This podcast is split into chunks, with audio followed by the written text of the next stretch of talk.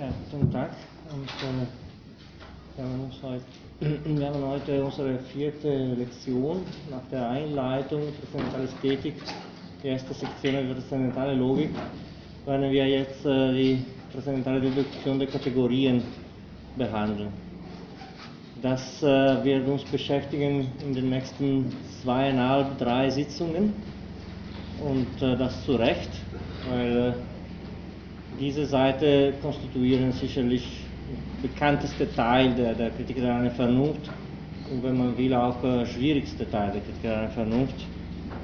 Die Zitaten über die Schwierigkeit der Deduktion sind unzählig, von Kant selber natürlich jetzt äh, und von den Interpreten genauso.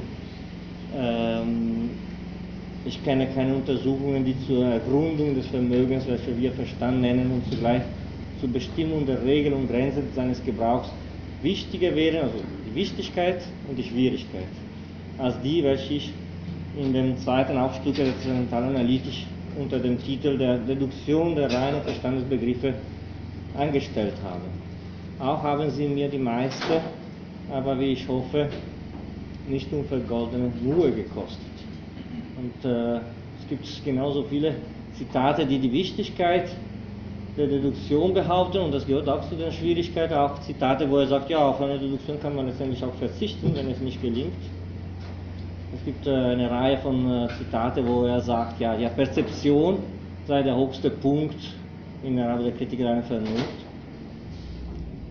Zu den Schwierigkeiten gehört auch die Tatsache, dass Kant hat nie aufgehört, diese, diese, diese Seite neu zu verfassen.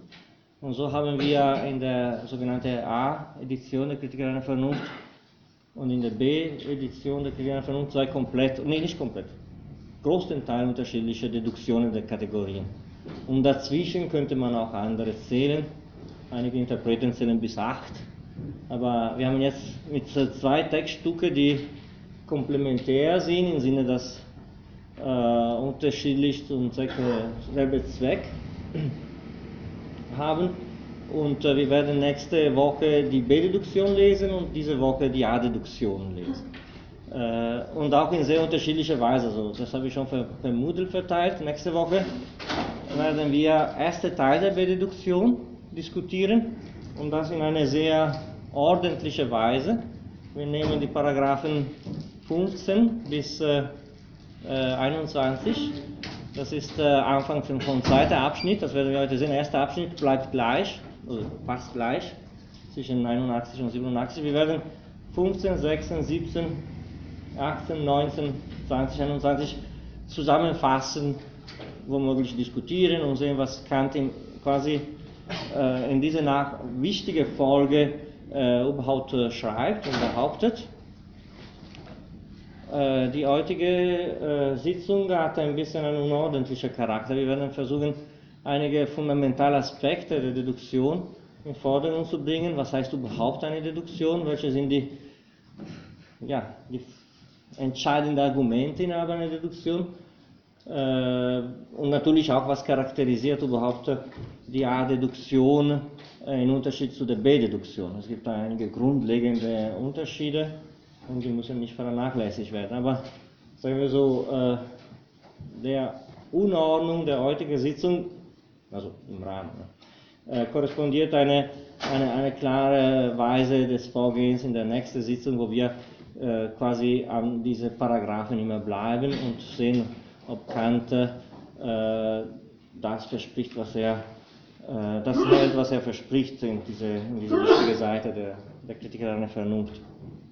Ganz im Allgemeinen äh, können wir sagen, ja, letztes Mal hatten wir gesehen, wir haben uns ja, mehrmals beschäftigt mit unterschiedlichen Formen von Begriffen. Es gibt äh, kaum äh, systematische Aufteilungen der Begriffe in der Kritik einer Vernunft und den Werken Kants. Nur in den äh, Logikvorlesungen gibt es einige Nachschriften von Studenten, wo Kant scheint systematisch das Gleiche zu machen, was er dagegen für die Urteile immer wieder tut, nämlich eine klare systematische Eingliederung der unterschiedlichen Formen der Begriffe.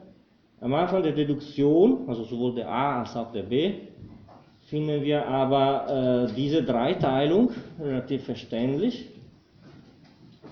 Kant unterscheidet verschiedene Formen von Begriffen und bestimmt, welche spezifische Art von Begründung und Legitimation in den verschiedenen Fällen erforderlich ist. Das sind die Anfangssätze des ersten Abschnitts der transzendentalen Reduktion der Kategorien, sowohl A als auch in B. Es gibt empirische Begriffe, sind diejenigen, welche von sinnlichen Wahrnehmungen abstrahiert werden. Solche Begriffe brauchen keine Deduktion zur Rechtfertigung äh, ihres Gebrauchs, weil wir jederzeit die Erfahrung bei der Hand haben, ihre objektive Realität zu beweisen. Von den sogenannten usurpierten Begriffen kann dagegen keine Begründung weder aus der Erfahrung noch aus der Vernunft gegeben werden.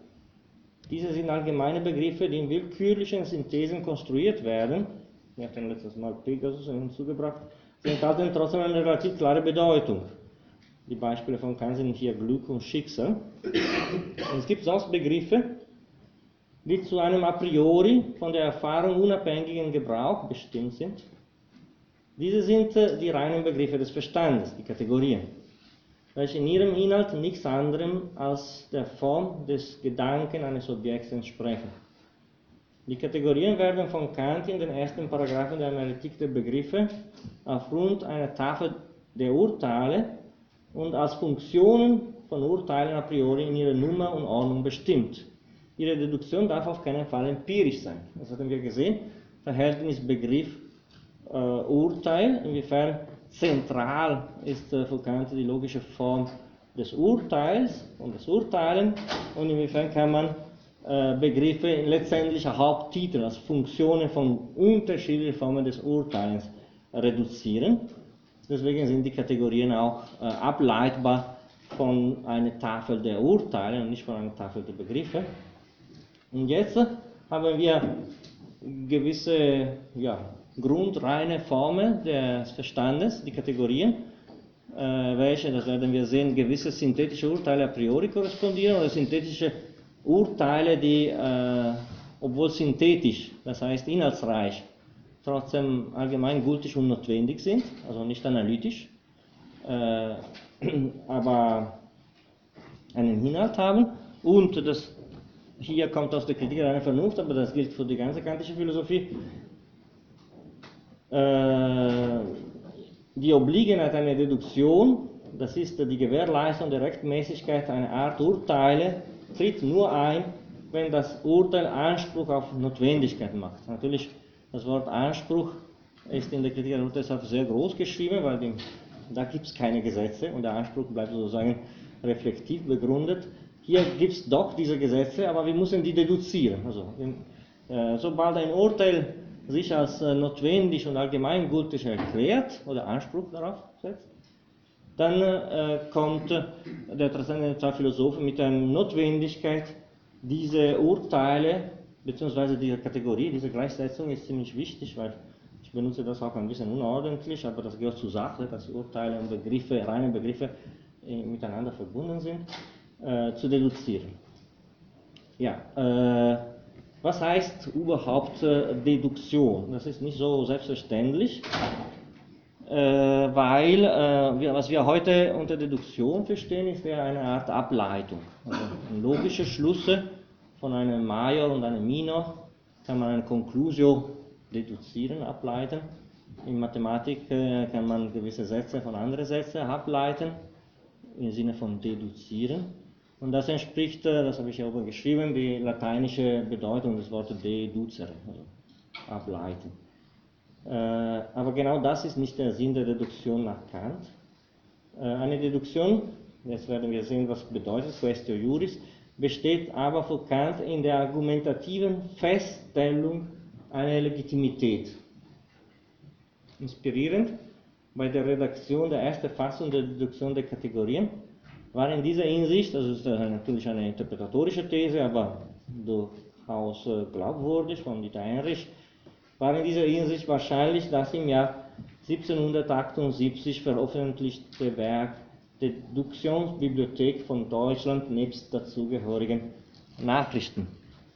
Das Buch hier, das enthält mehr als 2000 Deduktionen mit Kommentaren und mit wie man vor Gericht äh, äh, ja, ein Besitz oder eine Tatsache äh, rechtlich äh, deduziert. Ähm, und äh, das Wort ist, hat eine, eine juridische Prägung und wenn ihr schaut, ganz am Anfang der Transzendentaldeduktion der Kategorien, bevor Kant zu dieser Unterscheidung der drei Formen der Begriffe unterscheidet Kant eher diese zwei Formen der Untersuchung, die sogenannte Questio Juris und Questio Facti.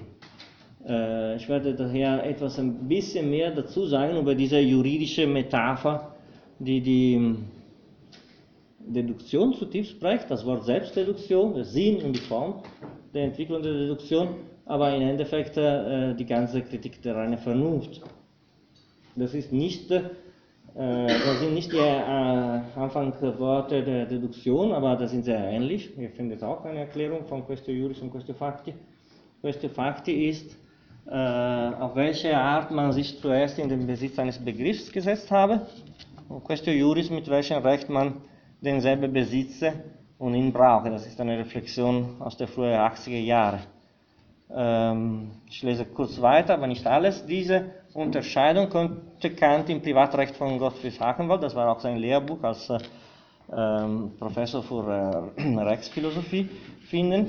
Die Questio Facti bestand aus der Beschreibung einer Tatsache und aus der Rekonstruktion der Ereignisse, die zu dieser Tat und zu diesem Sachverhalt geführt haben. Die Questio Juris sollte dagegen die juridische Legitimität eines Besitzes bzw. eines Gebrauchs äh, beweisen. Die juridische Rechtfertigung war gültig, auch wenn die Questio Facti sehr schwer bzw. ganz unmöglich war. Gut, das, äh, das ist ein, ein, Problem, was wir immer wieder zu, zu, zur Diskussion gebracht haben. Wie, wie, äh, das betrifft die Methode selbst äh, der Transzendentalphilosophie und der Kritik einer Vernunft. Wir haben gesehen, es geht hier nicht darum, dass man von oben an definitorisch gewisse apodichtete Sätze, quasi so wie in, der, wie in der Mathematik, angibt und dann äh, von oben an quasi eine, eine, eine Rechtfertigung unserer empirischen Untersuchungen. Es geht hier nicht um die Methode der Mathematik nachzuahmen, wenn auch wir mit einer gewissen Form von Priorität zu tun haben. Und es geht aber auch nicht dann auf der anderen Seite äh, darum, dass wir empirisch oder empiristisch unsere A priori Begriffe auf unsere Erfahrung reduzieren und von diesen Erfahrungen ableiten. Also ja, ich hatte schon mal erwähnt, vielleicht eine der Metapher, die Kant selber benutzt, zu Recht ist die Metapher des, des Chemikers. Man versucht in einer plumpen Materie eine Reinheit quasi zu distillieren, zu aussortieren, zu finden. Äh, das heißt, man geht von a posteriori äh, Untersuchungen auf der Suche nach einem a priori, also nicht von oben an, sondern von unten auf, äh, aber immerhin in der, im Versuch, diese Gesetzlichkeit festzulegen. Und die beste Metapher rekurrierend. In diesem Sinne ist nicht die des Chemikers, sondern des äh, ja, Anwaltes oder des Rechtsschreibers oder alle Formen von juristischer Beschäftigung haben mit diesem Versuch, Gesetzlichkeiten in eine empirische Welt zu definieren. Und Kant kommt wieder, immer wieder zu dieser, zu, zu, zu dieser metaphorischen Darstellung seiner eigenen Methode. In der Deduktion wird prägnant und fundamental, das sind die ersten Absätze äh, des ersten Abschnitt, aber äh, in der Antinomien auch, wo quasi zwei Parteien vor einem Richter streiten und der Richter sagt, äh, wie eine Losung möglich wird. Aber insgesamt, ich hoffe eine kleine Parenthese, die ganze Kritik einer Vernunft hat mit dieser, sagen wir so, methodologisch prägnante Idee ja, dass äh, man so quasi wie eine, quasi vor Gericht äh, handelt. Ich zitiere in dem Sinne ein paar Texte von Rainer Brandt, aber sind einige Autoren, die haben wirklich Bedeutung in diese Metaphorik gesetzt. Äh, und das betrifft nicht nur die Deduktion, sondern die, die ganze Kritik der reinen Vernunft. Wenn man so Rainer Brandt äh, in diese Texte, was ich auch in meiner Liste von Texten, also die Bestimmung des Menschen, angegeben haben. Wenn man auch nur den Text der Kritik der Vernunft überfliegt, dann kann die juridische Selbstdarstellung des Werkes nicht geleugnet werden. Schon das Wort Kritik weist in dieser Hinsicht auf einen Krites hin, also auf einen Richter, äh, dessen Urteil über die Legitimität, Nicht-Legitimität gewisser theoretischer Ansprüche fällt.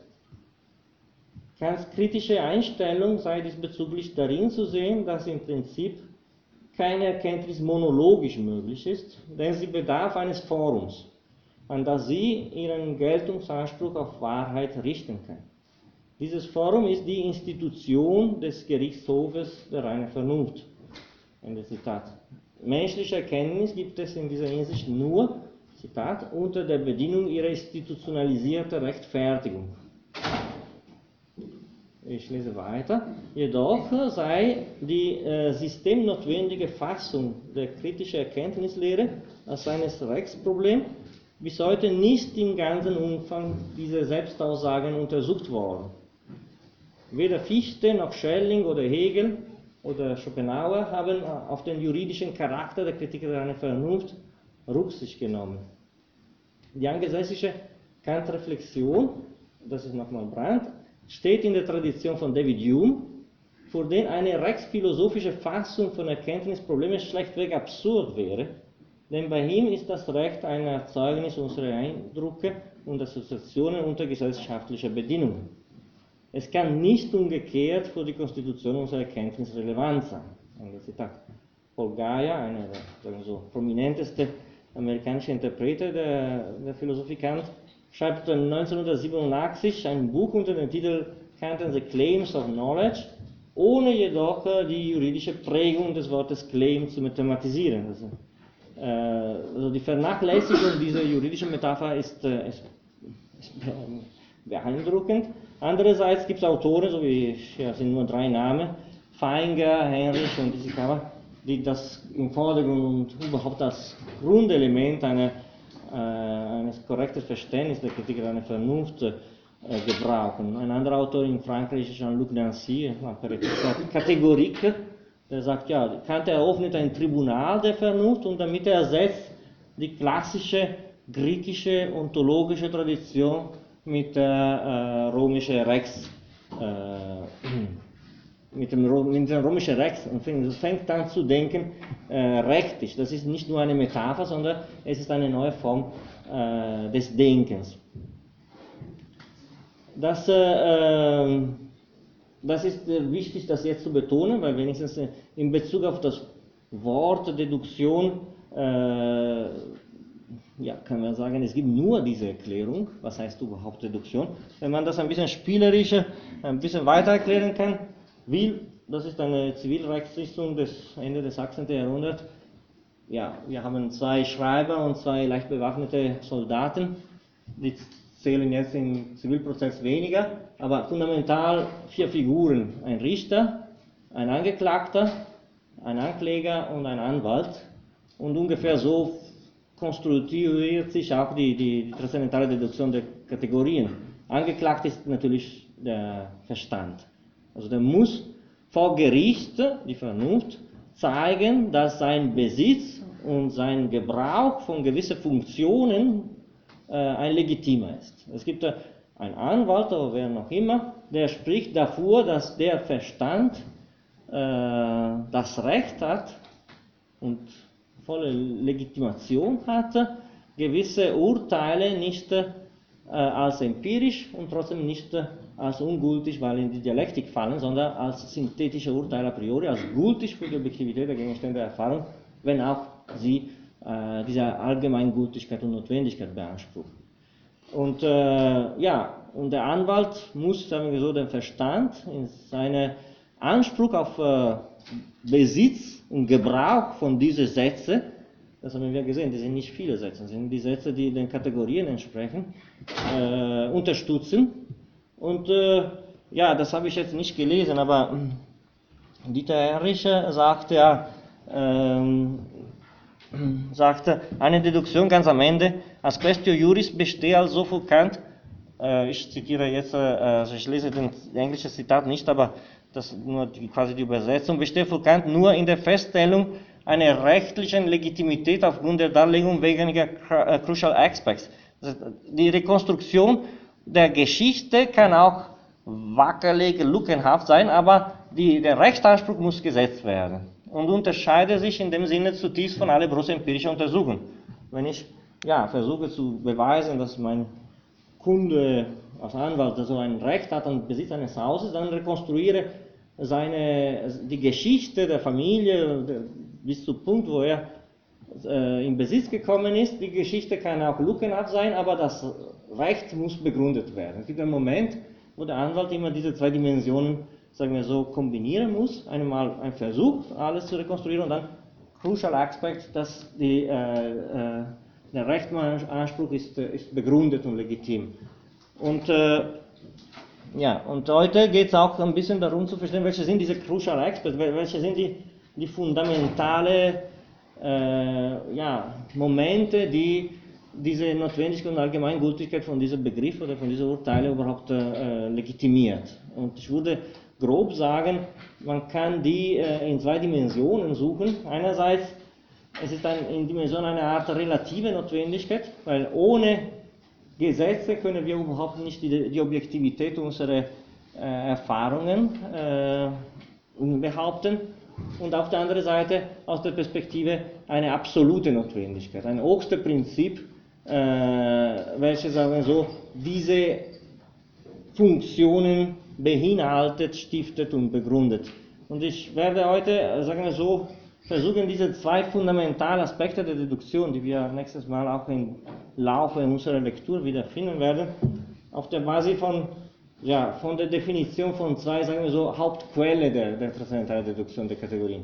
Es gibt natürlich eine Menge von Autoren, die haben Kant inspiriert, ähm, aber man kann ganz grob sagen, äh, und das sagt Kant selber, dass äh, der einzige Philosoph, der vor ihm überhaupt Ahnung äh, oder die Idee, die Möglichkeit einer Deduktion gehabt hat, das ist David Hume, obwohl er das äh, als unmöglich erklärt hat, das sind jetzt aus der Prolegomen. Er sagt, nur Hume hat die Möglichkeit einer Deduktion gesehen, aber dann hat er sie als, als unmöglich erklärt. Und äh, in dem Sinne kann man, sagen wir so, als erste grundlegende fundamentale Quelle und Auseinandersetzung äh, das Verhältnis Kant-Hume annehmen. Eine andere, genauso fundamentale Quelle ist für die Definition der Perzeption des Selbstbewusstseins und das ich denke äh, natürlich ganz weit, aber prägend äh, das äh, Cogito oder Cogito von René Descartes.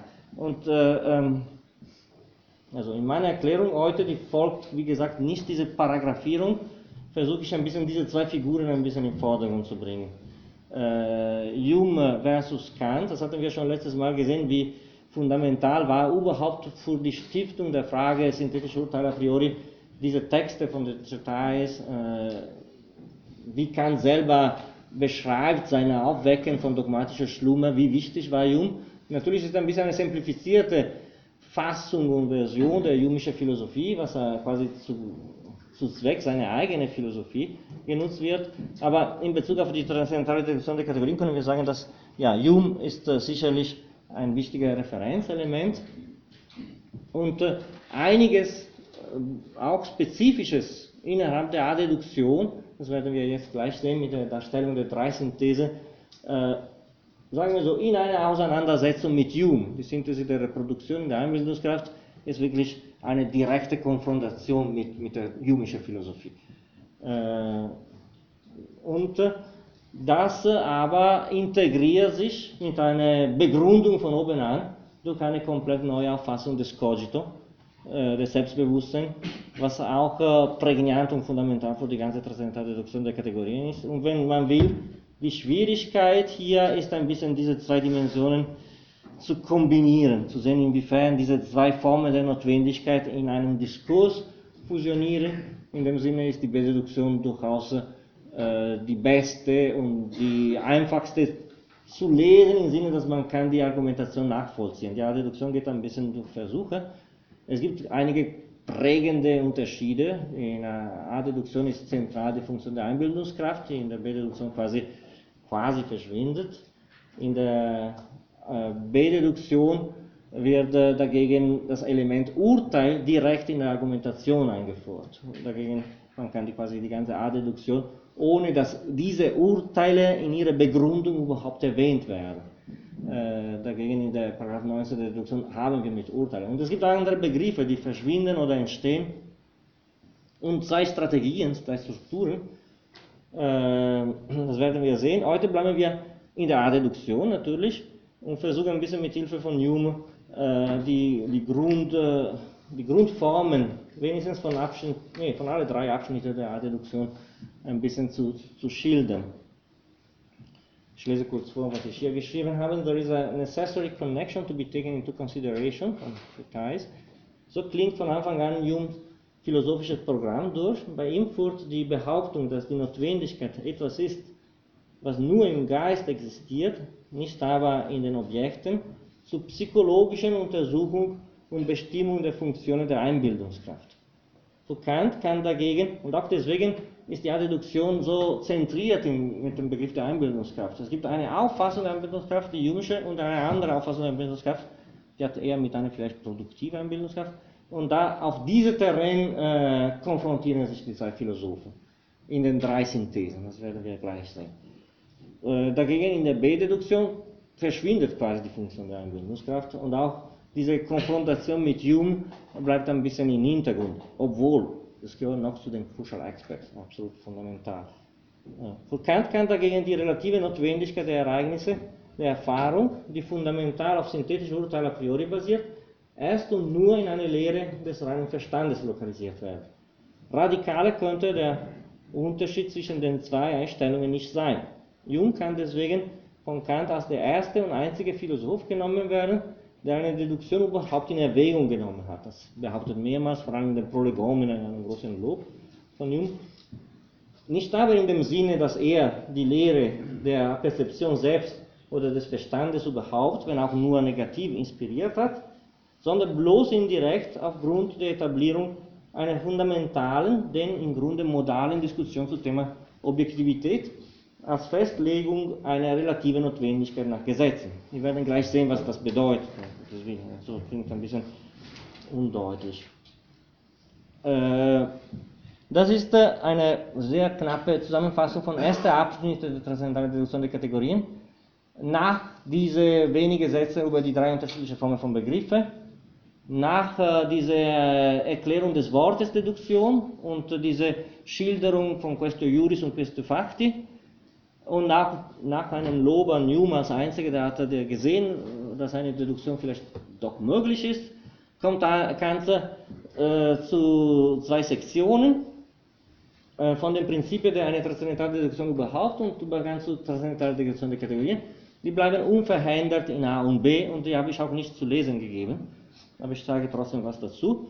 Äh, das mag ich oft sowas, weil ich muss ein bisschen integrieren, die Seite, die wir zu lesen haben. Ähm, ja, was, was, was, was ist das Thema von der ersten Sektion überhaupt, der transzendentalen Deduktion der Kategorien? In drei wichtigen Stellen betont Kant, dass Erscheinungen in der Anschauung gegeben werden können, ohne notwendigerweise mit den Funktionen des Verstandes in Verbindung. Das ist quasi eine kontrafaktische Vorstellung zu sein. Oder besser, Erscheinungen können so beschaffen sein, dass der Verstand ihnen begegnet ohne sie in Übereinstimmung mit den Bedingungen, also die Formen seiner Einheit zu definieren.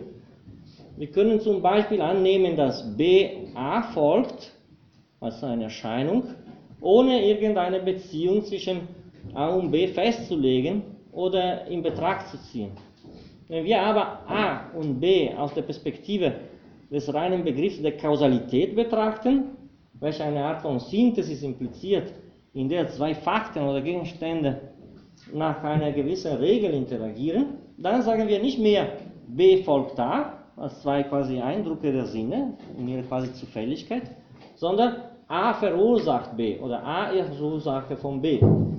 In kritischer Hinsicht ist A verursacht B ein notwendiges und objektives, nicht kontingentes und zufälliges und ein nicht bloß subjektives Verhältnis zweier Tatsache, nämlich dass die Wirkung nicht bloß zu der Ursache hinzukomme, sondern durch dieselbe Gesetz sei und aus ihr erfolge. Also, wenn ich sage, A ist Ursache von B, dann äh, mein Urteil hat einen Anspruch auf eine Objektivität in der tatsächlichen Definition der Sache. Wenn ich sage einfach, B kommt nach A, ist, äh, bleibe ich auf eine, sagen wir so, äh, rein solipsistische, subjektive und für Kant ist immer Synonym von zufällige äh, Dimension der Beschreibung der Eindrücke der Sinne. Ein anderes Beispiel von dieser Seite ist ja, wenn ich einen Körper trage, dann spüre ich eine Schwere. Äh, aber wenn ich sage etwas über diesen Körper selbst, der, der Körper ist schwer, dann versuche ich etwas Objektives über einen Gegenstand festzulegen. Das heißt, äh, um überhaupt äh, von einer Reihenfolge von Eindrücken zu der Festlegung der Objektivität der Dinge, brauche ich gewisse Gesetze oder gewisse äh, Bedingungen oder Formen, die mir überhaupt ermöglichen, dass ich zwei Ereignisse äh, synthetisiere und sage, ja, die zwei Ereignisse sind nicht zufällig miteinander verbunden. Was ich spüre und was ich, äh, äh wie der Körper ist, unter gewisse Gesetze und unter gewisse Bedingungen natürlich, oder dass eine Sache geschieht und, äh, und nicht eine andere. Und äh, das ist ein Muster, was wir vielleicht schon gefunden haben, sagen wir so ganz banal dargestellt.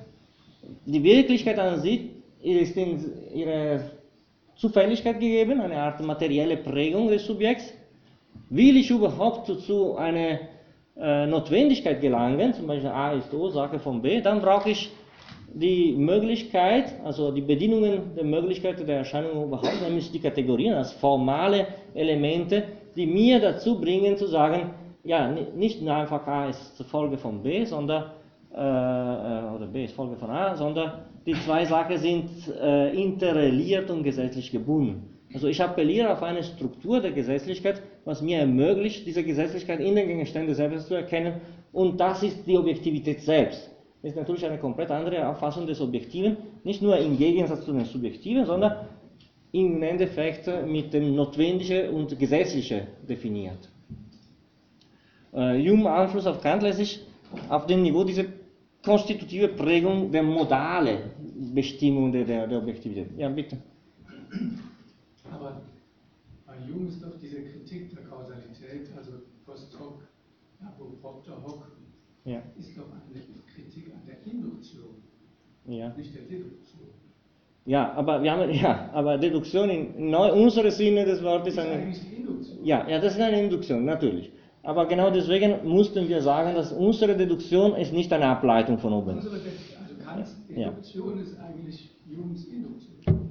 Ja, also es ist Deduktion, aber für Kant, Hume bleibt auf der B folgt A. Oder die Notwendigkeit des Wiederkehrenden wiederkehrende ja, Behauptung B folgt acta ist eine bloß subjektive. Das gehört zu der psychologischen, äh, wiederholte Auseinandersetzung mit den Gegenständen der Erfahrung. Äh, für Kant ist die Notwendigkeit nicht bloß eine subjektive, sondern ist die Definition selbst des Objektiven. Und deswegen äh, muss ich diese Notwendigkeit komplett anders denken. Äh, kein Gegenstand objektiv gegeben ohne Notwendigkeit. Äh, natürlich, äh, ja, die, die zwei, dieser Vergleich ist in gewisser Weise ein bisschen künstlich, weil die, die zwei Auffassungen des Objektiven könnten nicht unterschiedlicher sein. Und das ist nur im Diskurs Kantes, dass Hume diese Rolle spielen muss. Das ist äh, oft so bei Kant. Das heißt, äh, er inszeniert ein vereinfachter Hume, was, was er auch mit Plato und anderen Philosophen macht, um überhaupt seine Philosophie zu definieren und sagt, du bist so weit gekommen, ich gehe natürlich weiter. Aber der Streitpunkt fundamental ist, ja, die Notwendigkeit ist nie eine subjektive, oder in der Dialektik schon, aber in anderen Dimensionen des, des, des Systems schon, aber hier ist die Notwendigkeit das, was überhaupt das Objektive definiert. Das heißt, ich brauche gewisse synthetische Urteile a priori, unter denen ich die, das mannigfaltige der Erfahrung quasi subsumiere, um überhaupt zu verstehen, was ein Ding ist. Das heißt, es ist in diese objektive Auffassung des Reale, dass ich äh, ein Objekt überhaupt definiere.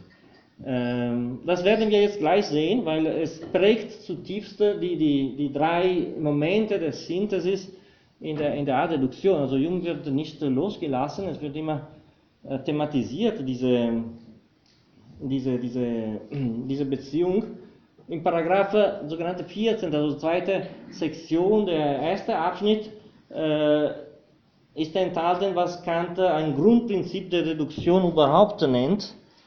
Äh, Begriffe, die den objektiven Grund der Möglichkeit der Erfahrung abgeben, sind eben darum notwendig. Also die Notwendigkeit der Kategorien ist in ihrer Funktion, um überhaupt Ordnung in der Mannigfaltigkeit der Erfahrung zu bringen. Also sie sind notwendig, weil ohne die hätten wir keine Objektivität überhaupt. Also ohne Kausalität wäre alles nur äh, Folge, wären nur alle Impressionen der Sinnlichkeit. Und wenn ich diese subjektive, solipsistische, empirische, zufällige Dimension verlassen will, dann appelliere ich auf eine Gesetzlichkeit, gegeben oder nicht gegeben, die mir das Objektive definiert. Und diese Begriffe, die Kausalität zum Beispiel, ist in dem Sinne darum notwendig, weil äh, gibt die objektive Grund der Möglichkeit der Erfahrung selbst. Weil Erfahrung hat gewisse Strukturen, gewisse Formen und die Begriffe haben diese Funktion. Das ist sagen wir so ein Grundprinzip, äh, was aber noch nicht bei weitem die Deduktion äh, erklärt.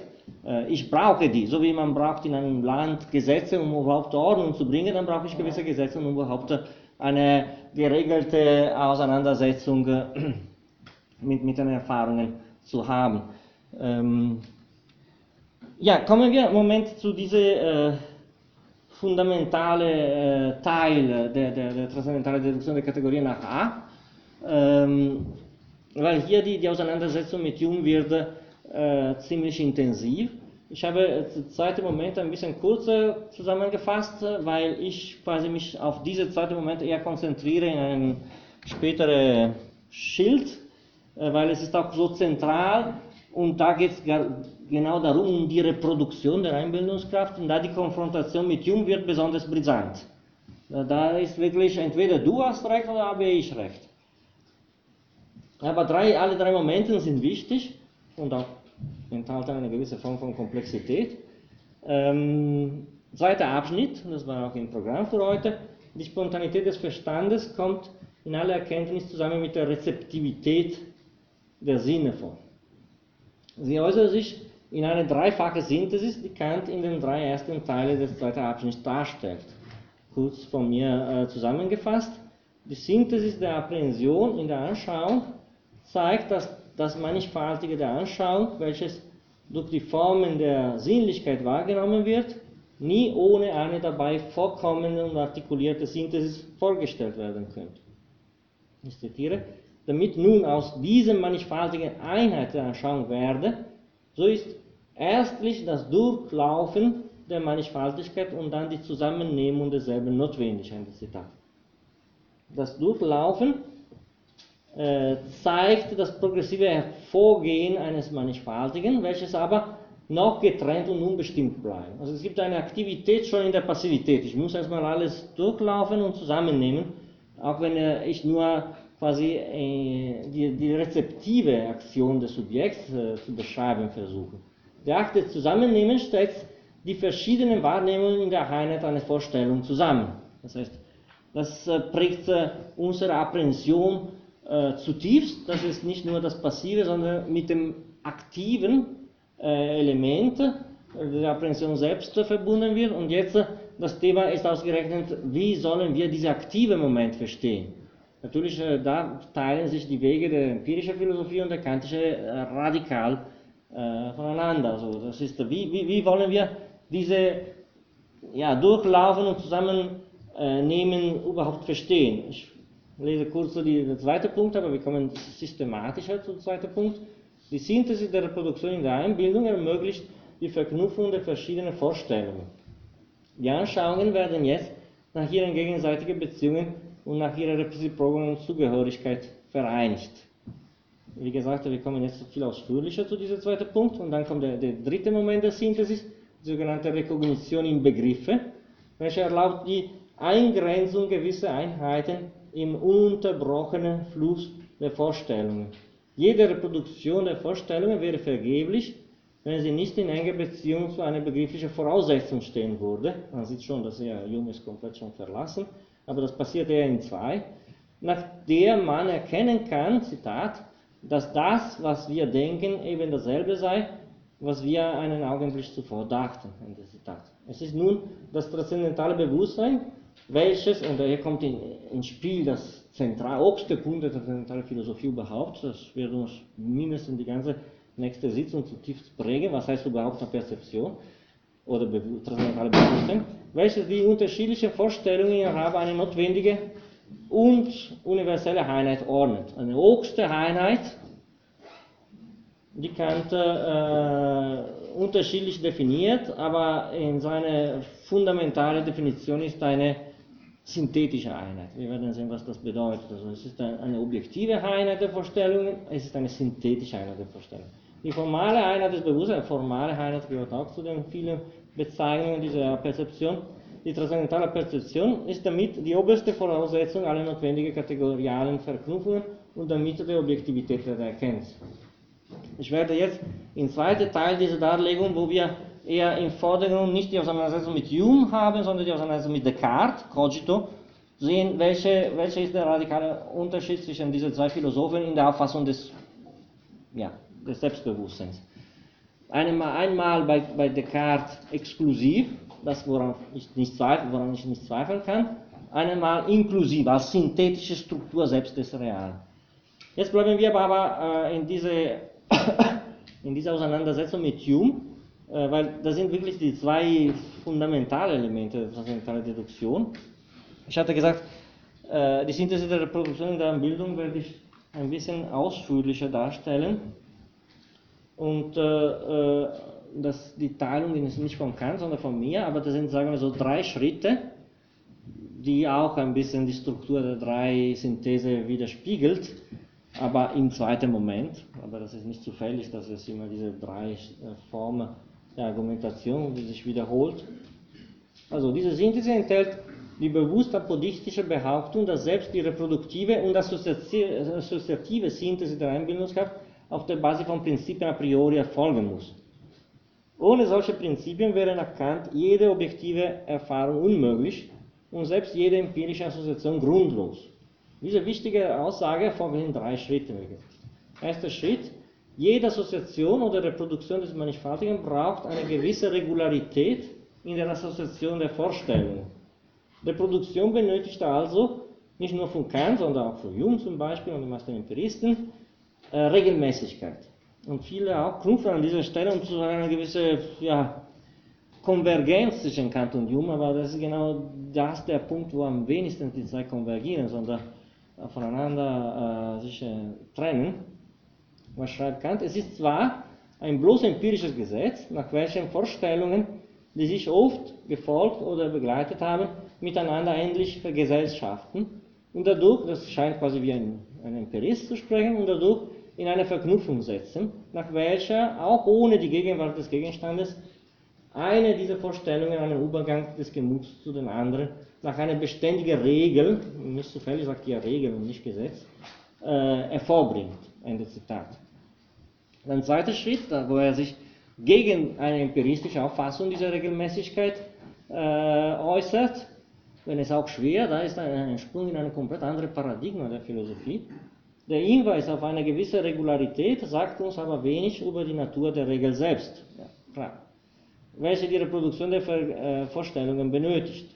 Diese kann von allem nicht das einfache Produkt der Assoziation des Mannigfaltigen in Subjekt sein, wie die Empiristen glauben.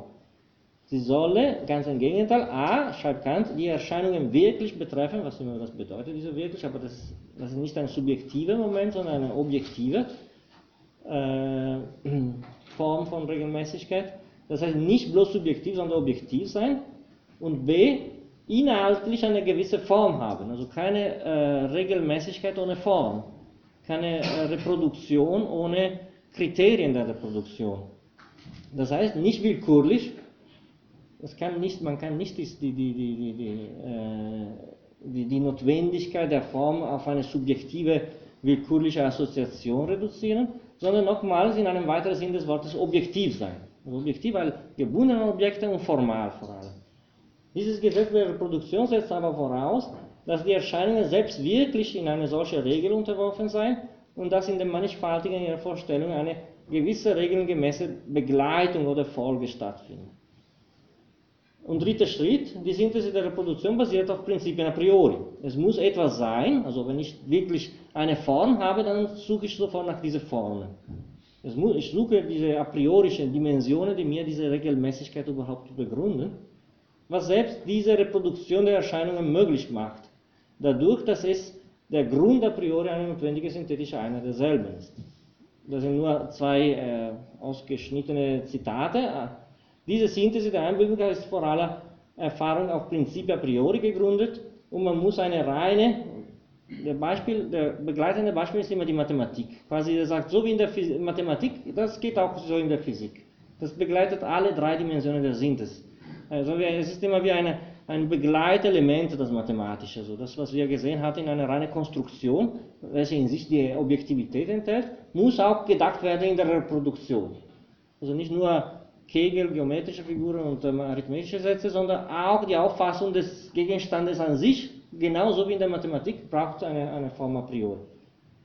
Man muss eine reine transzendentale Synthese derselben annehmen, die selbst der Möglichkeit aller Erfahrung als welcher die Reproduzibilität der Erscheinung notwendig voraussetzt, zugrunde liegt. Und dann kommt ein sehr berühmtes Beispiel, das habe ich einfach mit dem Gestein auch, äh, äh, die meisten Kantianer kennen das quasi auswendig. Äh, Kant äh, braucht relativ wenige Beispiele in der Kritik einer Vernunft. In einer Fußnote der Vorrede sagt, nee, der sagt, ich hatte erstmal das Buch äh, mit einer Menge an Beispielen, dann habe ich die alle weggenommen. Ich weiß nicht, ob es stimmt, aber die Beispiele sind quasi alle ausgefallen, aber es gibt noch manche. Und hier ist vielleicht einer der Punkte, wo er ein bisschen mehr so loslässt und lässt sich durch Einbildungskraft ein bisschen beispielhafter darstellen, diese Entgegensetzung zu Hume. Was er hier sagt, ist im Grunde, dass die zwei Dimensionen der, des Subjektiven, sein und die klassische Empiristen, sind nicht kompatibel. Also entweder behauptet man mit Hume, dass das a priori eine Folge von der a posteriori ist, oder behauptet mit Kant, dass ohne a priori gibt es auch keine a posteriori.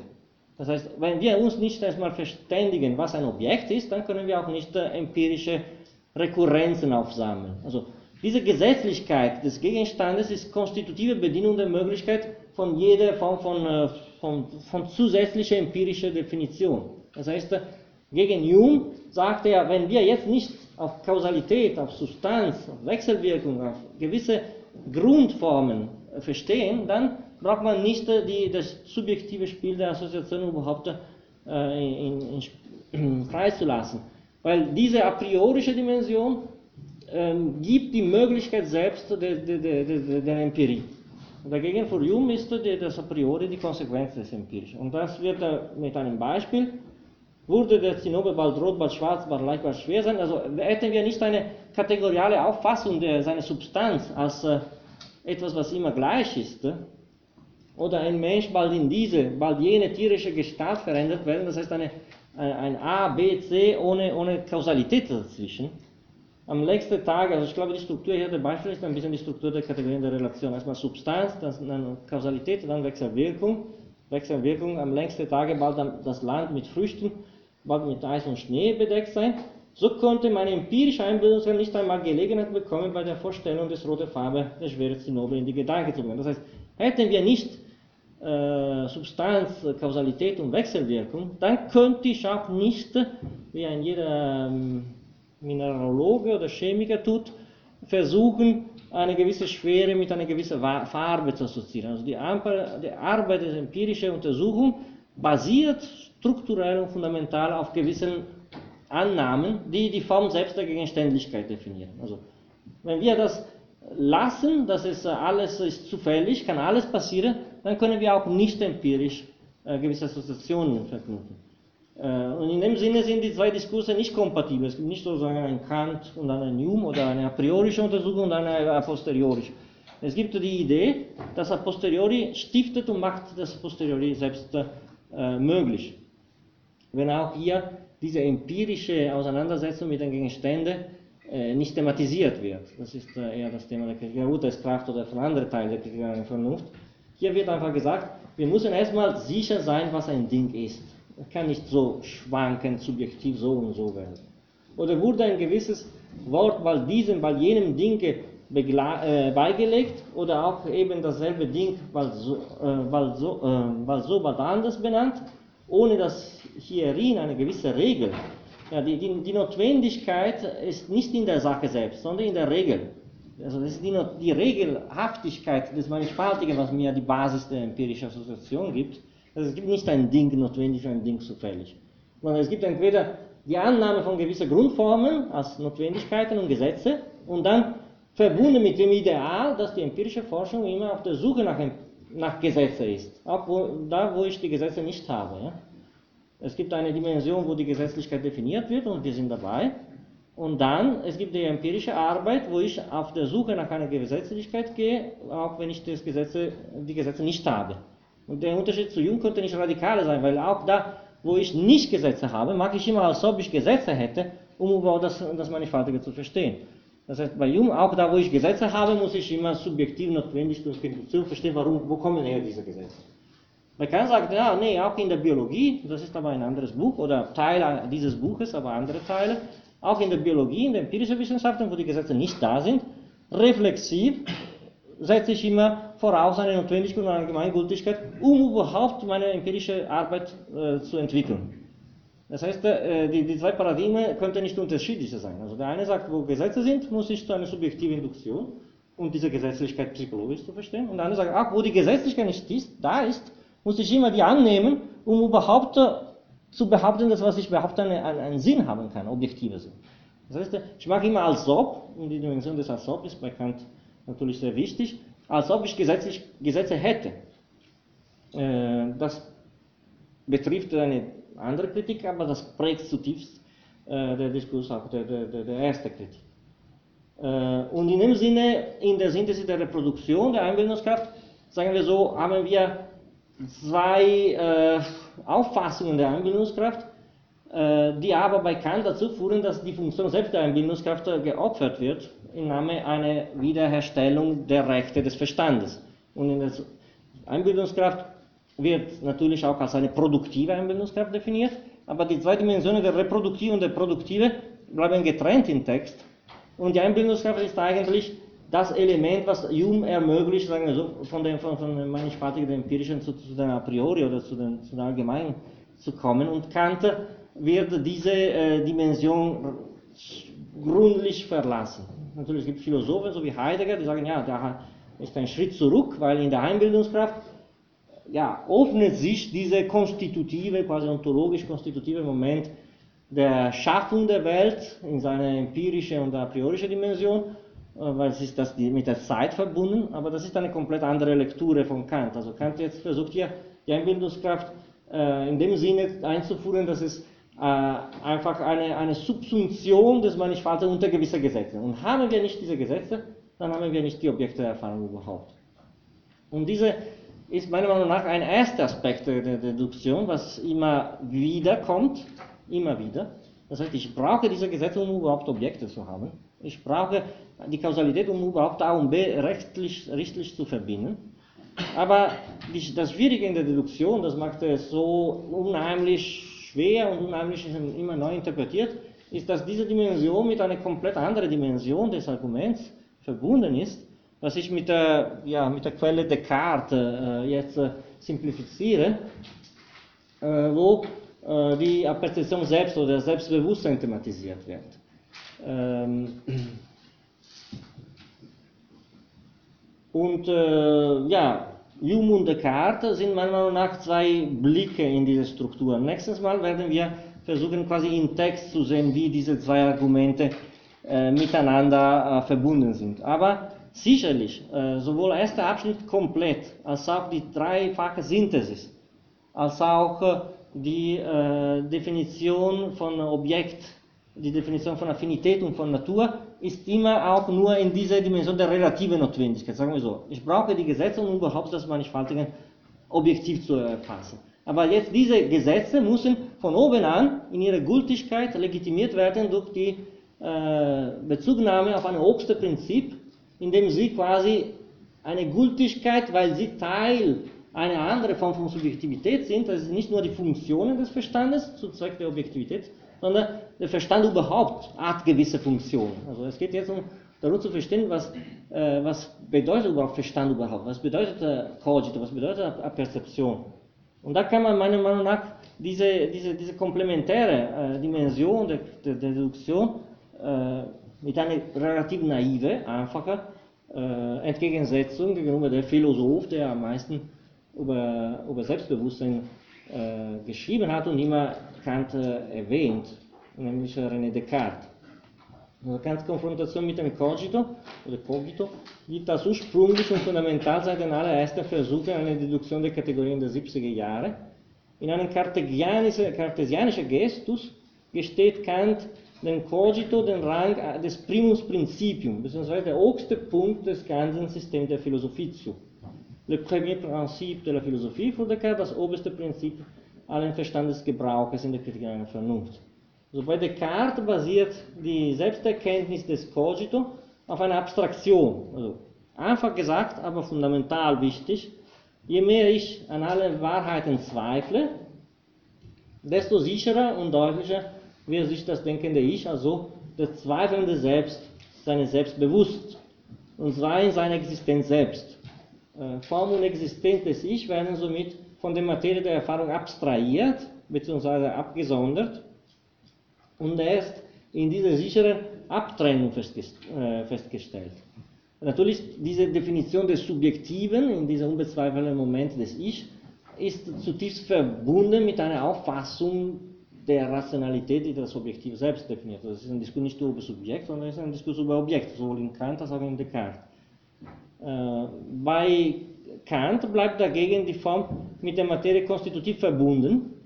Das Ich-Denke können nicht exklusiv in einer Abstraktion von der Materie des Denkens getrennt werden, denn das Ich-Denke gilt nur, ganz im Gegenteil zu Descartes, als höchster Ausdruck eine, der Inklusion äh, selbst der Materie der Erfahrung in der Form des Denkens. Deswegen äh, die, die wichtigste Bezeichnung der, der, des Selbstbewusstseins oder der Perzeption ist ihr synthetische verbindende Charakter. Ist die Funktion der Verbindung des Mannigfaltigen. Äh, es ist die höchste Einheit, weil bei Kant in der Bededuktion, das werden wir sehen, es gibt ein, eine, eine, Auseinandersetzung mit dem Begriff der Verbindung. Er sagt, jede Verbindung setzt eine Einheit voraus und man kann diese Einheiten in ihren Verbindungen äh, zu einer höchsten, wenigstens denkbar qualitative Einheit oder Punkt, wo alles zusammenhält, führen. Ja, bitte. Aber inwieweit stößt man jetzt beim, beim Denken nicht an die, an die Grenze des Denkbaren? Ich meine, äh, man kann so schöne Dinge denken, aber der, der Viktor Frankl schon auf den Punkt gebracht, der Ursprung des Gedankens ist zwangsweise immer unbewusst. Ja. Und hat es damals schon eine Vorstellung gegeben von dem, was Denken überhaupt ist? Oder ja, das stimmt schon, das ist, äh, das ist eine Art Grenzbegriff, dieser Ich-Denke. So ein bisschen auch der Raum. Das heißt, äh, alles ist räumlich, aber was der Raum ist, ist außerhalb der äh, Fassbarkeit. Äh, das heißt, äh, es ist der, der Moment, und so versteht auch Kant die Definition selbst des Absoluten notwendig, ist das, was außerhalb der Reihe die Reihe selbst definiert oder stiftet. Äh, deswegen, man kann in der Tat von zwei quasi Paradigmen sprechen. Also eine Art ist die relative Notwendigkeit, also ich brauche Gesetze, um überhaupt das Objektive immer verständlicher zu machen, formal. Andererseits, wenn ich diese Formen selbst als solche definieren will, dann muss ich auf ein Prinzip denken, was für Kant so wie der Raum ein, er sagt Conceptus Terminator oder ein, eine außerhalb der Reihe, aber Stiftung der Gesetzlichkeit. Und das hat ein bisschen die Funktion des Cogito. Das heißt, es ist, es ist nicht Teil der, der, der Erscheinungen, aber ist der höchste Moment, Verstand überhaupt, wo, wo die Reihe in seine formale Charakteristika gestiftet wird. Äh, und deswegen problematisch zu denken, weil sobald ich einen Gegenstand mich vergegenwärtigen will, dann brauche ich die Kategorien. Aber das ist nicht eine Kategor äh, kategorisierbar. Es ist, äh, sagen wir so, eine Abstraktion, daran kann ich denken, dass äh, diese Cogito nicht eine radikale Abtrennung von der Materie, sondern die Form selbst der Materie in seiner Konstitution definiert. Es gab viele Aktualisierungen des Cogito in der 18. Jahrhundertphilosophie. Es steht am Anfang von vielen ontologischen Traktaten. Bei, bei, bei Wolf zum Beispiel, er nimmt äh, der Satz von Descartes äh, alles äh, in Form von einem Syllogismus. Er sagt, alles was denkt, ist, ich denke, ich bin. Und dann nimmt die Form selbst diese Argumentation als äh, stiftend für sein System, nämlich die Syllogistik. Das heißt, er transponiert diese Cogito von Descartes in eine komplett andere Stiftung des Systems. Und das passiert ein bisschen auch hier bei Kant. Das heißt, er nimmt ein höchstes Prinzip, ein Moment, aber in einer Weise, die ist genau das Gegenteil wie bei Descartes. Nicht der Versuch, sagen wir so, von der Empirie in eine reine ideelle Welt der Rationalität zu gelangen, um wieder darum aus dieser Perspektive zurück in die Empirie zu kommen, als wäre eine, eine Welt der Ideen überhaupt äh, so gefunden durch diese Sicherheit des Cogito, sondern das Cogito hat eine Art stiftende, synthetisierende Funktion, um die Definition selbst des transzendentalen Gegenstandes in seine formale Charakteristika zu haben. Das heißt, der Cogito ist nicht standard, also das radikale Subjektiv ist die Form selbst der Objektivität, wie die sein muss. Deswegen, ich finde jetzt in diese, in diese Seite immer wieder Definitionen des Objektiven, wo er einerseits auf eine Subjektivität appelliert, diese Subjektivität ist aber funktional, synthetisch, formal in der Definition eines Gegenstandes überhaupt, wie ein Gegenstand sein muss, um überhaupt Gegenstand zu sein. Das heißt, ich gehe in die Subjektivität und wiederfinde in diesem Punkt das Element, was mir die, die Objektivität selbst der, der, der Gegenstände der Erfahrung definiert. Also die, die, zwei, die zwei Momente sind nie getrennt. Er geht ins Subjekt, um zu sagen, diese Einheit ist synthetisch, synthetisiert. Das meine ich fertig. Ich könnte diese Einheit nicht denken, außerhalb dieser synthetischen Arbeit, was ich immer vollziehe. Ich bin immer dabei zu verbinden, so, zum Beispiel nach der Kategorie der Kausalität oder der Substanz, und diese Einheit ist die, die Idee selbst der Synthese. Ähm, deswegen, äh, das ist äh, schwer zu definieren, was ist Design. Das ist ein Grenzbegriff, ein, eine, eine Behauptung der formale Charakter unserer Gegenstände der Erfahrung, wenn man will. Äh, deswegen gibt es äh, tausende Texte, ich werde das vielleicht verteilen, ich habe 20 Seiten geschickt, wo, wo, viele, viele Interpretationen. Es fängt an, sofort nach Kant zu sagen, was ist diese Einheit. eine Weltseele, oder eine psychologische Form des Gehirns quasi, aber ja bitte. Wenn die Erfahrung, wie, wie es bekannt vorausgesetzt wird, aus, sozusagen aus getrennten Punkten äh, besteht, dann brauchen wir eine Synthese. Und, und dabei hat man natürlich recht. Ja.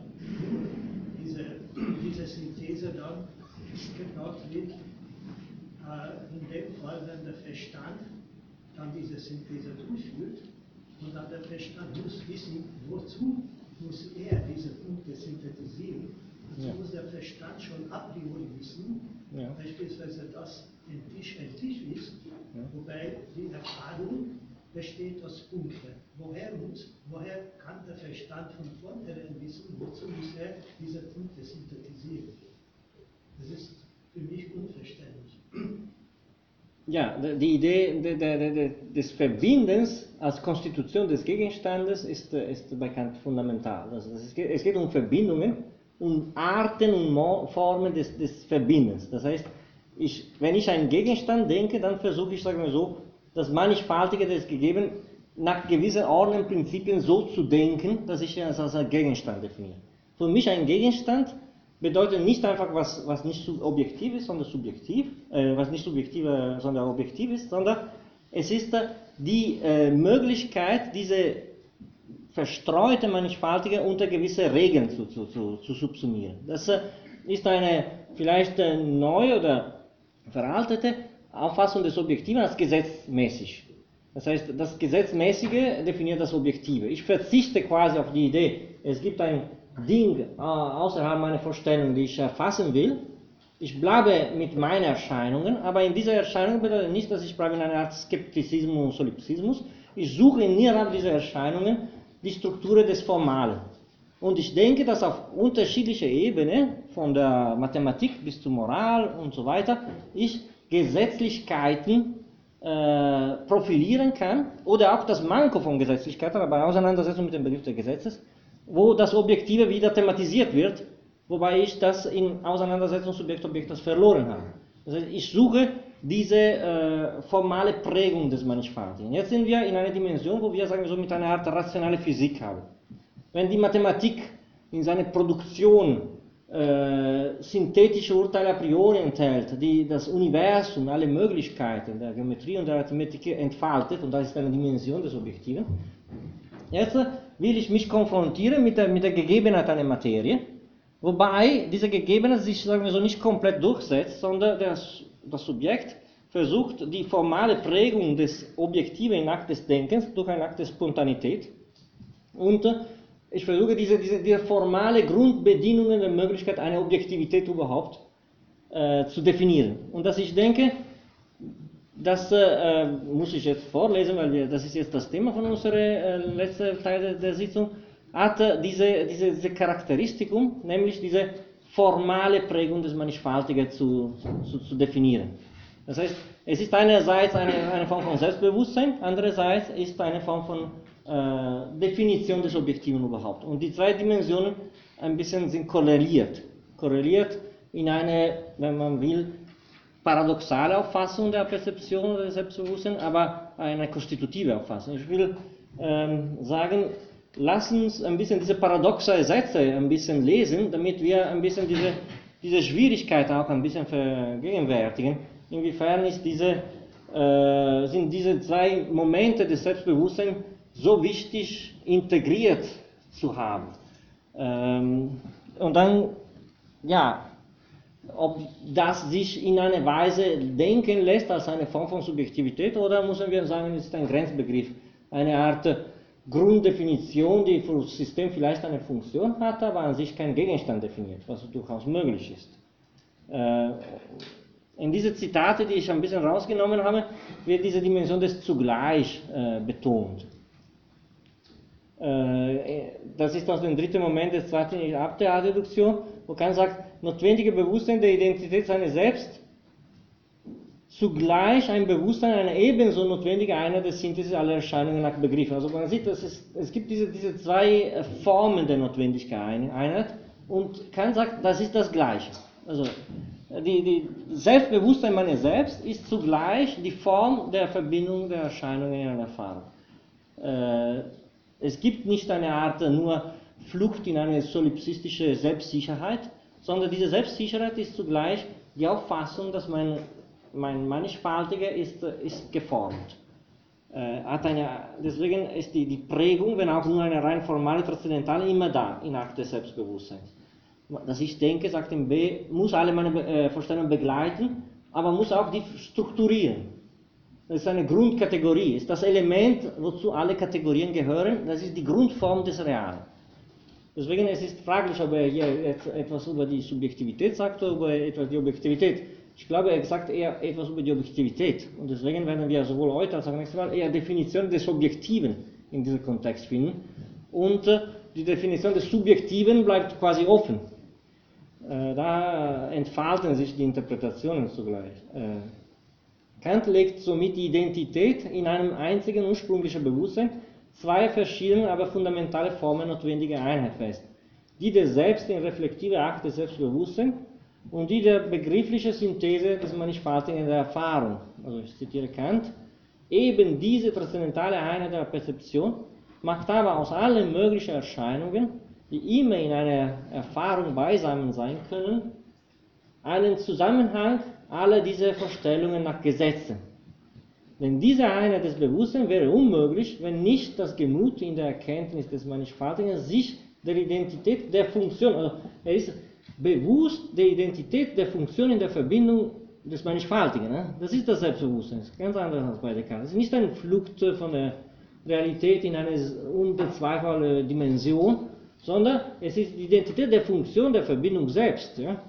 Äh, wodurch sie dasselbe synthetisch in einer Erkenntnis verbindet. Ende Zitat.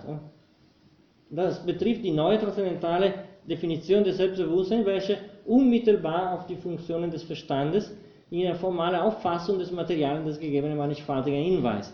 Ich habe das so ein bisschen platt äh, zusammengefasst, aber es gibt zwei Momente, die äh, miteinander verbunden sind. Also einerseits die Einheit äh, drückt die engste und genaueste Form der Reflexion, also ich bin mir selber bewusst, dass ich bin.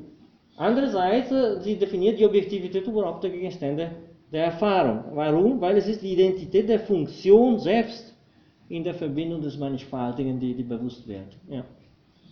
Was hat man sich unter dem Begriff Gemüt vorzustellen, das zum zweiten Mal jetzt ja, der Kant nutzt diesen Begriff ein bisschen so wie eine Art äh, englische Mind, das heißt, wo, wo er unterschiedliche Vermögen der Subjektivität quasi in, in Zusammenspiel definieren will, dann definiert diese Dimension des Gemuts immer als eine Art Sammelsorium aller Funktionen des Subjektiven. Äh, ich würde das nicht mit Geist definieren, obwohl meint oft das Geist, weil das ist dann schon eine quasi substanzielle Prägung. Er will zu Recht äh, sehr unbestimmt bleiben über die äh, Art, ist das eine logische Einheit oder ist eine, eine wahrnehmbare Einheit? Wir werden sehen nächstes Mal, dass er erstmal rein quantitativ sagt, es gibt Einheiten, die sind Gründe von Verbindungen, aber ich kann mir wenigstens denken, dass es eine oberste Einheit ist. Und dann konkretisiert diese Einheit durch eine Selbstwahrnehmung. Ich, mir, ich bin mir selber bewusst als begleitende Element alle meine Vorstellungen. Quasi, als hätte er erstmal eine Möglichkeit und dann eine Wirklichkeit. Aber was entscheidend ist, ohne dieses Element wäre die ganze Definition der Objektivität und auch der Subjektivität nicht möglich, ist der dritte Schritt, wo er sagt, diese Einheit ist eine synthetische. Ist das das Prinzip von Demos? Ja. Kann man das mit dem Gemüt? Ja. Ja, man kann, also das Wort Gemut kommt nie als, als Bezeichnung von diesem obersten Prinzip, kommt daher das Wort der Perzeption oder Selbstbewusstsein oder oberste Einheit des Selbstbewusstseins oder objektive Einheit des Selbstbewusstseins in Paragraph 18, wo objektive zeigt genau, dass es nicht eine subjektive Einheit, sondern ist die Definition selbst der Objektivität, was hier im Spiel ist. Da ist eine Einheit von allen Einheiten und das ist eine selbst wahrgenommene Einheit. Das heißt, das ist der, der, da, wo alle Funktionen quasi äh, ihre Begründung finden. Und äh, das Problematische ist dabei, dass das kann nicht als Gegenstand unter Gegenstände gedacht werden. Ist äh, nach der kantischen Auffassung der absoluten Notwendigkeit ein Konzeptus Terminator, ein Grenzbegriff, ein, ein externes Element, was die Gesetzlichkeit des, der, der, des Gesamten quasi definiert. In den 60er Jahren war Kant ein bisschen so wie eine Art, ähm, ja, hat von Gott als Element der Gesetzlichkeit des Realen. Also das sind äh, Auffassungen, der eine Art äh, teleologische äh, Wahrnehmung des Realen. Es gibt Gesetze und es gibt ein Primus, ein Element, was diese Gesetzlichkeit quasi in Kraft setzt. Jetzt, äh, diese eher an Gott verbundene Vorstellung, dass alle Formen des Gesetzlichen eine, eine, ein Primus haben, was, de, was die Gesetze in Gang setzen und die Natur ist nur das Resultat von diesen Gesetzen, wird eher in diese subjektive nach der kompanikanische Wende Auffassung als das Element der subjektive Einheit des Mannigfaltigen nach Gesetze definiert. Also es ist immer wie eine Art oberste Prinzip. Ich appelliere an dieses oberste Prinzip, um zu sagen, dass, ja, bitte sehr. Ist das doch praktisch ein Grund, warum Kritik Vernunft so verrufen also verboten worden ist, weil es halt ähm, praktisch gesagt hat, dass in einem selber in der Erkenntnis, dass ich denke, ähm, alles begründet ist und nicht in Gott.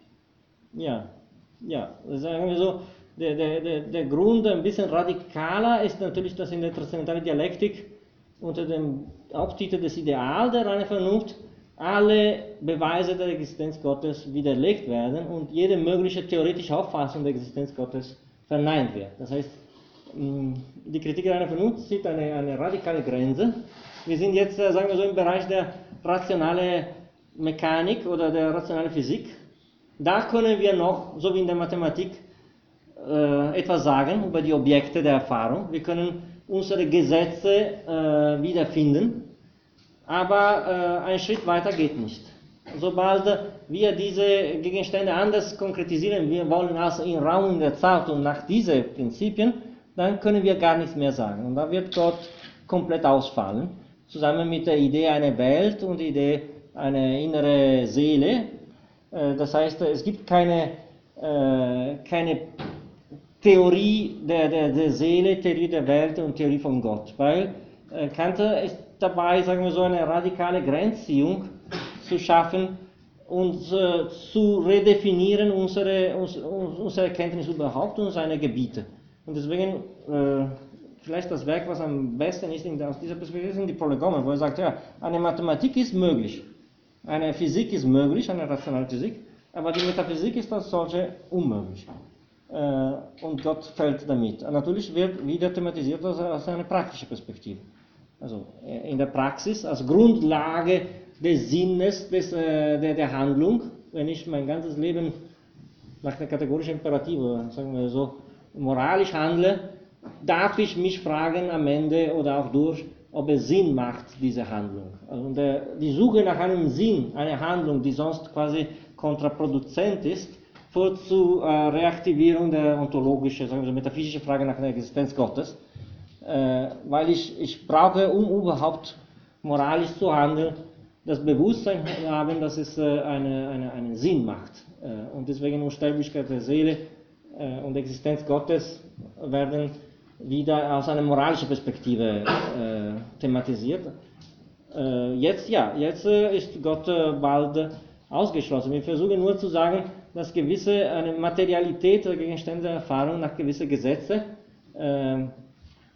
definiert werden muss und diese Gesetzlichkeit definiert das Objektive. Äh, und diese Gesetze versucht Kanti als a priori.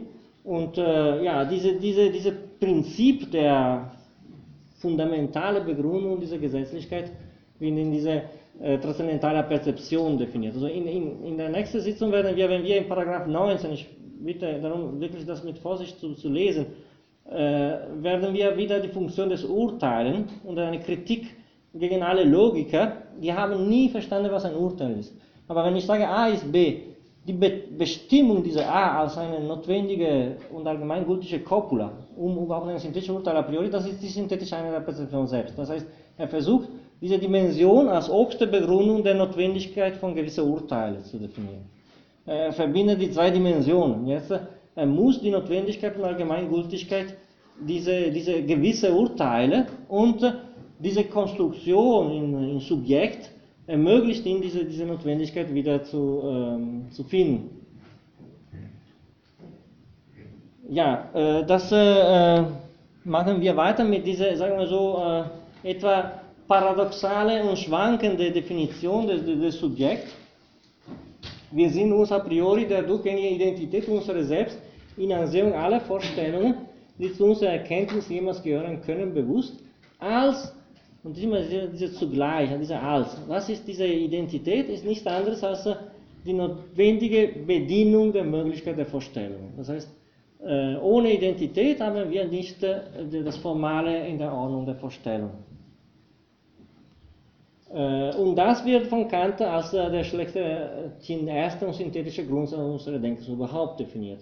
Die korrespondierende und entgegengesetzte Behauptung, dieses Mal von unten an, nämlich alles empirische Bewusstsein hat eine notwendige Beziehung auf das Bewusstsein meines Selbst als die ursprüngliche Perzeption, oder besser, alles verschiedene empirische Bewusstsein muss in einem einzigen Selbstbewusstsein verbunden sein, ist nach Kant nichts weniger als das schlechthin erste unserer Denkens überhaupt. Also das ist die, die, die Fundierung überhaupt der, der Formlichkeit des Realen. Natürlich das kann man nur mit einem paradoxalen Sprung in eine Dimension, wo nicht ein Ding besonderes Ding, sondern der, der Akt selbst der Definition der Synthesen äh, quasi gedacht wird. Äh, diese formale Prägung des Realen wird in einer Art Selbstbewusstsein wieder erkannt, aber nicht als besondere Form der Subjektivität, sondern als formale Prägung des Realen selbst. Und äh, die äh, Definitionen, die hier entstehen von der Objektivität, sind relativ komplex. Äh, nächstes Mal in Paragraph 17 äh, ist die allerbeste oder bekannteste Definition des Objektiven in der Kritik einer Vernunft enthalten. Hier sind eher, äh, sagen wir so, Versuche, das Objektive neu zu definieren und nicht nur das Objektive, sondern auch Begriff, der Begriff der Natur aufgrund von dieser transzendentalen Grundlegung im, äh, im Selbstbewusstsein. Ich versuche diese komplexe Satz ein bisschen zu lesen in, in, mit, dem, mit der Idee, man könne nochmal diese zugleich und diese äh, als auch äh, ein bisschen betonen. Der reine Begriff von diesem transzendentalen Gegenstand, äh, transzendentale Gegenstände bedeutet der Gegenstand in seiner reine formale Prägung, wenn man will, also nach transzendentalen Gesetzen, der wirklich bei allen unseren Erkenntnisse immer einerlei ist, und das wird als x hier definiert. So x kommt in der Adduktion mehrmals mit unterschiedlichen Bedeutungen. Mal ist, was hinter meine Erscheinungen quasi als Ding an sich wirkt, und mal als, was alle Bedingungen, formale Bedingungen der, der, der, der, Gegenständlichkeit selbst der Erfahrung definiert. X ist alles, was formal definiert ist, ohne dass die Materie hier gegeben ist. Also wir haben eine Art transzendentaler Gegenstand, bedeutet, dass ich alle meine synthetischen Sätze a priori wie ein Ding sein muss, zum Beispiel er muss im Raum, er muss in der Zeit, muss Kausalität enthalten und das wird nicht zufällig am Ende auch ein bisschen aufgelistet. Der transzendentale Gegenstand im Sinne ist ein Gegenstand rein formal betrachtet in alle äh, Regeln der sein müssen, wie ein Gegenstand äh, gegeben wird. Das heißt, ein Gegenstand kann nur im Raum und in der Zeit, kann nur eine Substanz haben und kann nur nach Gesetzen der Kausalität und der Wechselwirkung und so weiter. Also dieser ist der transzendentale Gegenstand. Ist das, was in allen unseren empirischen Begriffen überhaupt Beziehung auf einen Gegenstand, das ist objektive Realität verschaffen kann. Das ist das, diese Idee eines Gegenstandes überhaupt ist das, was in alle meine Auffassung des meine, das Objektive durchsetzt. Das ist noch wieder diese Entgegengesetzung gegen Jung. Wenn ich das nicht habe, dann können wir nicht von Objektivität sprechen. Wir müssen einverstanden sein, dass ein Objekt muss so und so und so und so sein und deswegen wird auch Gott ausgeschlossen, weil es weder in Raum noch Zeit. Äh, Gegenstände müssen erstmal hier im Raum, in diesem Raum, in dieser Zeit eine Lokalisation und eine Form haben. Alles, was nicht dieser Form entspricht, äh, ist kein Gegenstand der Erfahrung. Dieser Begriff kann nun gar keine bestimmte Anschauung enthalten, weil es ist sagen wir so rein formal, und wird also nichts anderes als diejenige Einheit betreffen, die in einem mannigfaltigen der Erkenntnis angetroffen werden muss. Also das ist wirklich, dieser, dieser Begriff definiert diese Notwendigkeit des Mussens. So muss ein Ding sein. Das ist ein transzendentaler Gegenstand. Sofern es in Beziehung auf einen Gegenstand steht. Diese Beziehung aber ist nichts anderes als die notwendige Einheit des Bewusstseins. Man sieht, das ist ja eine Art Umkippung von, von Objektive ins Subjektive. Dieser Begriff ist nichts anderes als diese notwendige Einheit des Bewusstseins, mit dem auch der Synthesis des mannigfaltigen und gemeinschaftlichen Funktionen des Gemuts. Was immer das bedeutet, also Gemut ist ja eine Art äh, synthetische äh, Definition, es in eine Vorstellung zu verbinden. Also das ist äh, eine quasi gleichzeitige Definition des Objektiven und des Subjektiven. Weil das Subjektive gibt die, die Form und das Objektive wird nur durch diese Form definiert. Das heißt, das Subjektive ist die Erkennung, dass alles eine Ordnung hat und das Objektive muss diese Ordnung haben, um überhaupt gegeben zu werden.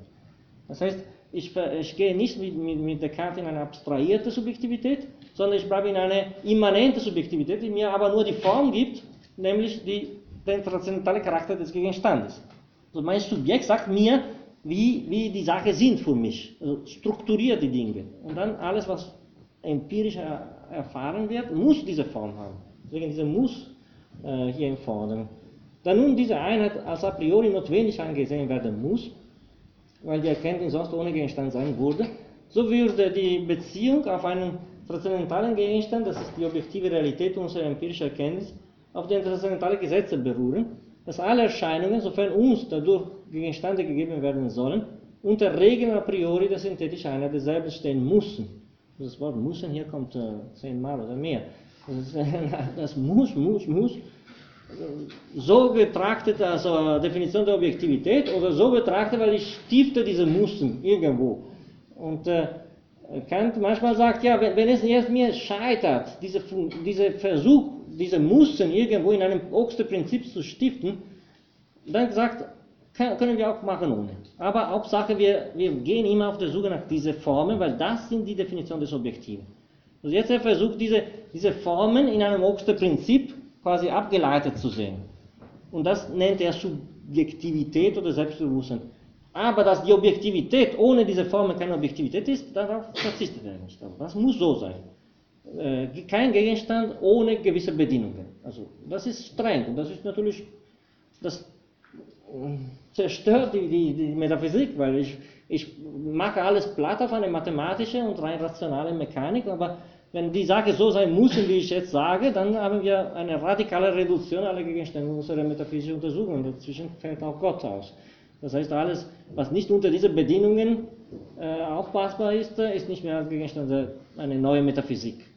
Ähm, sondern, ja, Mathematik, äh, Physik und äh, empirische Wissenschaften mit einer problematischen Auffassung der gesetzlichen nach welchen ihr Verständnis in der empirischen Anschauung allein möglich ist. Das ist, dass sie eben sowohl in der Erfahrung unter Bedingungen der notwendigen, der, äh, notwendigen Einheit der Perzeption, als in der bloßen Anschauung unter den formalen Bedingungen des Raumes und der Zeit stehen müssen und dass durch jene jede Erkenntnis erst möglich wäre. Also das, die Parallelität ist nicht zufällig. Also wie Raum und Zeit sind nirgendwo zu finden, aber sagen, dass alles, was uns gegeben ist in der Erscheinung, muss räumlich und zeitlich sein. So ist auch die Perzeption der Moment, so wie Raum und Zeit, quasi eine Art absolute Notwendigkeit der Behauptung, alle Erscheinungen sind sinnlich nach dieser Form. Also es ist ein Versuch, quasi drei Dimensionen des Absoluten notwendig. Also Raum, was ist Raum an sich? Weiß ich nicht, aber dass alle Gegenstände der Sinnlichkeit räumlich sind, das ist eine, eine starke Behauptung. Und das geht auch für die Zeit. Und jetzt versuche er so wie eine Art Moment, so wie eine Art Raum oder eine Art Zeit, als Definition der formalen Bedingungen des Gegebenen überhaupt. Also alles muss räumlich, alles muss zeitlich und alles muss diese, nach dieser Form. Und das Subjekt erkennt sich in der Bestimmung des transzendentalen Gegenstandes durch diese Form. Das ist das einzige mögliche Cogito. Das heißt, ich sehe, dass mein Universum formal determiniert ist. Nicht, ich gehe weg und sage, ich bin sicher, dass ich existiere, sondern die, die Form des Mannigfaltigen ist äh, meine, meine einzige mögliche Form von Selbstbewusstsein. Und diese neue Definition der Objektivität, ich muss ein bisschen mich beeilen, aber wir sind jetzt zu Ende. Nächstes Mal werden wir wirklich ein bisschen systematischer die gleichen Themen behandeln. Daher, ich bin beruhigt, dass wir zwei, drei Sitzungen über die transzendentale Deduktion haben.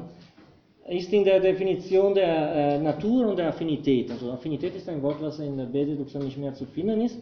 Aber die Definition selbst der Natur wird nach, diese, nach diesem Modell des subjektiv-objektiven neu definiert fügt der Begriff der Natur ein, am Ende des äh, vierten Teils. Das kommt nicht unerwartet. Im Grunde meint Natur Foucault nichts anderes als die Gesamtheit der Gegenstände der Erfahrung, die in einer Affinitätsbeziehung stehen. Affinität, ein zentraler Begriff in der A-Deduktion, nicht mehr im B, ist der Grund der Möglichkeit der Assoziation des Mannigfaltigen, sofern es in Objekte liegt. Es ist in dem Sinne sehr eng verbunden mit und schließlich bezogen auf die Materie der Erfahrung. Das ist quasi eine eine Wiederholung dieser drei Synthese, synthetischen Momente in. Einerseits ist, ist, was mir quasi gegeben ist, der Grund der Möglichkeit der Assoziation, sofern es in Objekte liegt. Andererseits drückt darüber hinaus eine notwendige Verbindung von Erscheinungen aus, ihr Zusammensein nach notwendigen Gesetzen. Und drittens ist er nirgendwo anders zu finden als in den Prinzipien selbst der Einheit der Perzeption. Nur die Affinität aller Erscheinungen, nahe oder entfernt, ist eine notwendige Folge einer Synthesis in der Anbindungskraft, die a priori auf Regeln gegründet ist. Daraus schließt Kant eine seiner berühmte sagen wir so, Definitionen des Begriffs der Natur. Die Ordnung, Regelmäßigkeit, also in den Erscheinungen, die wir Natur nennen, bringen wir selbst hinein und würden sie auch nicht darin finden können, hätten wir sie nicht oder die Natur unserer Gemüse ursprünglich hineingelegt. Das ist die klassische kopernikanische Wende. Denn diese Natureinheit soll eine notwendige, das ist eine a priori gewisse, eine der verknüpfenden Erscheinungen sein. Also in der äh, nächsten Sitzung werden wir äh, diese Begriffe äh, besser, ich hoffe, ich denke, besser untersuchen. Hier wollte ich vor allem die, die zwei Dimensionen der, der, der, der transzendentalen Deduktion ein bisschen in, in Vordergrund bringen, nämlich diese absolute Notwendigkeit der Obsistanz und diese ständige Redefinition des mannigfaltigen empirischen durch notwendige Gesetze. Und äh, ja, das, äh, ich werde auch jetzt per Moodle verteilen ungefähr 20 Seiten von mir, die sind aber nicht ganz ordentlich geschrieben, weil sie sind nie veröffentlicht. Das ist eine Geschichte der Interpretationen der transzendentalen Deduktion nach Kant. Es gibt keinen anderen Teil in der Geschichte der Philosophie, die so viel interpretiert wurde. Man kann die Geschichte der Philosophie quasi nach Kant als Interpretation dieses Stück quasi äh, betrachten. Und deswegen kann ein bisschen interessant sein, wie von Anfang an dieser oberste Punkt anders äh, interpretiert wird, immer wieder neu äh, aktualisiert und auch ein Text auch von mir über äh, diesen zweiten Moment der, äh, ähm, der reproduktive Einbildungskraft mit diesem Beispiel des Zinobels, wo diese Muster der Entgegensetzung zu Jung besonders klar wird. nächstes Mal werden wir die ganze Zeit versuchen, uns mit, äh, mit dem Begriff der synthetischen bzw. objektive Einheit der Perzeption vertraut zu machen. Was heißt überhaupt, äh, dass er Selbstbewusstsein als synthetische Objektive einer der Präzision aufgepasst werden soll. Danke sehr.